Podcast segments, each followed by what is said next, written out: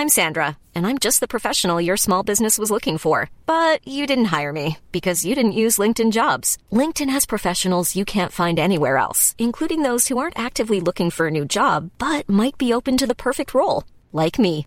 In a given month, over 70% of LinkedIn users don't visit other leading job sites. So if you're not looking on LinkedIn, you'll miss out on great candidates like Sandra. Start hiring professionals like a professional. Post your free job on linkedin.com/people today.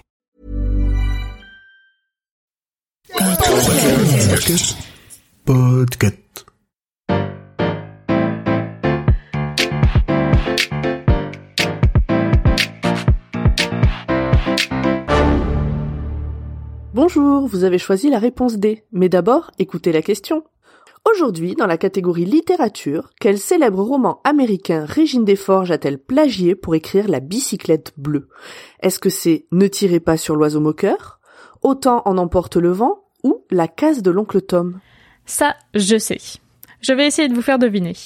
Si je vous parle d'une jeune et séduisante héroïne, amoureuse d'un homme qui en aime une autre, d'un héros brun et ténébreux qui finit par séduire la dite héroïne, d'une guerre civile dévastant le pays, ruinant de riches propriétaires terriens, révélant des traîtres et des héros, vous pensez à... Ah oui Ah vous pensez à Autant en emporte le vent Et non, moi je vous parle justement du roman de Régine Desforges, La bicyclette bleue, publié en France en 1981. Un véritable succès littéraire qui a quand même valu à son autrice un procès pour contrefaçon pendant dix ans. Lorsque ce roman français est publié aux États-Unis au milieu des années 80, c'est déjà un petit succès en France.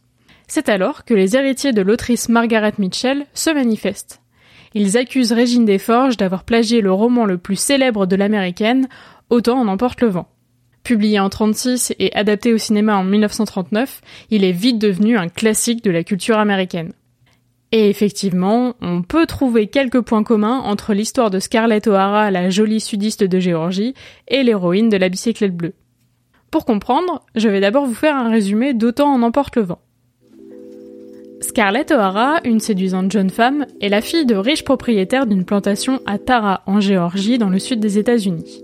En 1861, elle tombe amoureuse de son voisin Ashley, qui s'apprête à épouser Mélanie. Lors de leur fiançailles, Scarlett fait la rencontre de Red Butler, un homme un peu plus âgé qui cherche à la séduire.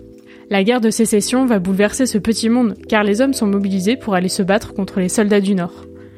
Scarlett, partie vivre à Atlanta avec Mélanie, qui est maintenant sa belle-sœur, revient finalement à Tara, où elle découvre la plantation familiale dévastée par les combats. C'est un résumé très concis, mais je m'arrête là pour ne pas vous spoiler plus. Venons-en maintenant à la bicyclette bleue.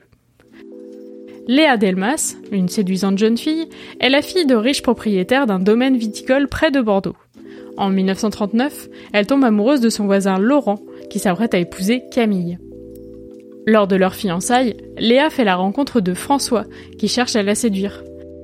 La Seconde Guerre mondiale va bouleverser ce petit monde, car les hommes sont mobilisés pour aller se battre contre les Allemands. Léa, réfugiée à Paris avec Camille, revient finalement près de Bordeaux, où elle découvre la propriété occupée par les Allemands.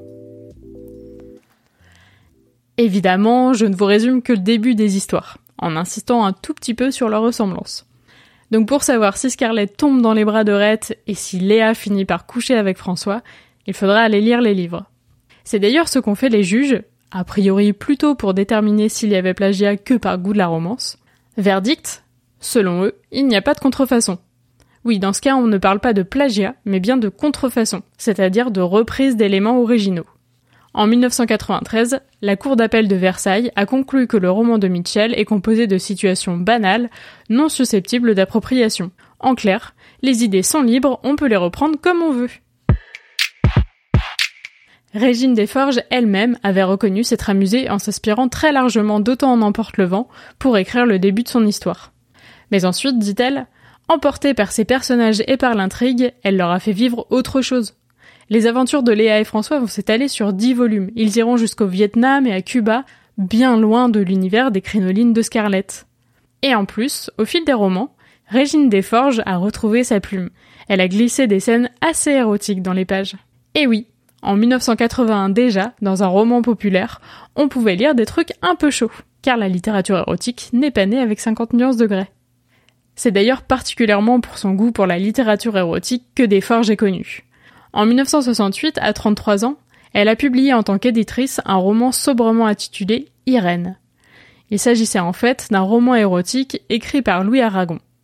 La publication lui a valu une saisie pour outrage aux bonnes mœurs et 5 ans d'interdiction des droits civiques. Toute sa vie, qui fut assez fantasque, Régine Desforges a plaidé pour la cause des femmes. À travers ses livres, elle a campé des personnages féminins forts, au caractère bien trempé. Et si la Léa du début de la saga Bicyclette Bleue ressemblait beaucoup à Scarlett O'Hara, elle s'est émancipée par la suite et a vécu sa vie librement. Un peu comme son autrice, qui s'est mariée une première fois à la suite d'un pari perdu au dé, ou qui a démissionné avec fracas du jury féminin pour marquer sa solidarité à Madeleine Chapsal, une autrice exclue du jury pour avoir raconté les délibérations dans un livre. Régine Desforges est morte en 2014. L'un de ses fils est aussi éditeur. Et sans surprise, sa spécialité, c'est la littérature érotique. Bravo, c'était la bonne réponse. Pour aller plus loin sur ce sujet, retrouvez les sources en description. La réponse D est un podcast du label Podcut. Vous pouvez nous soutenir via Patreon ou échanger directement avec les membres du label sur Discord. Toutes les informations sont à retrouver dans les détails de l'épisode. À lundi pour un nouvel épisode sur la thématique sport.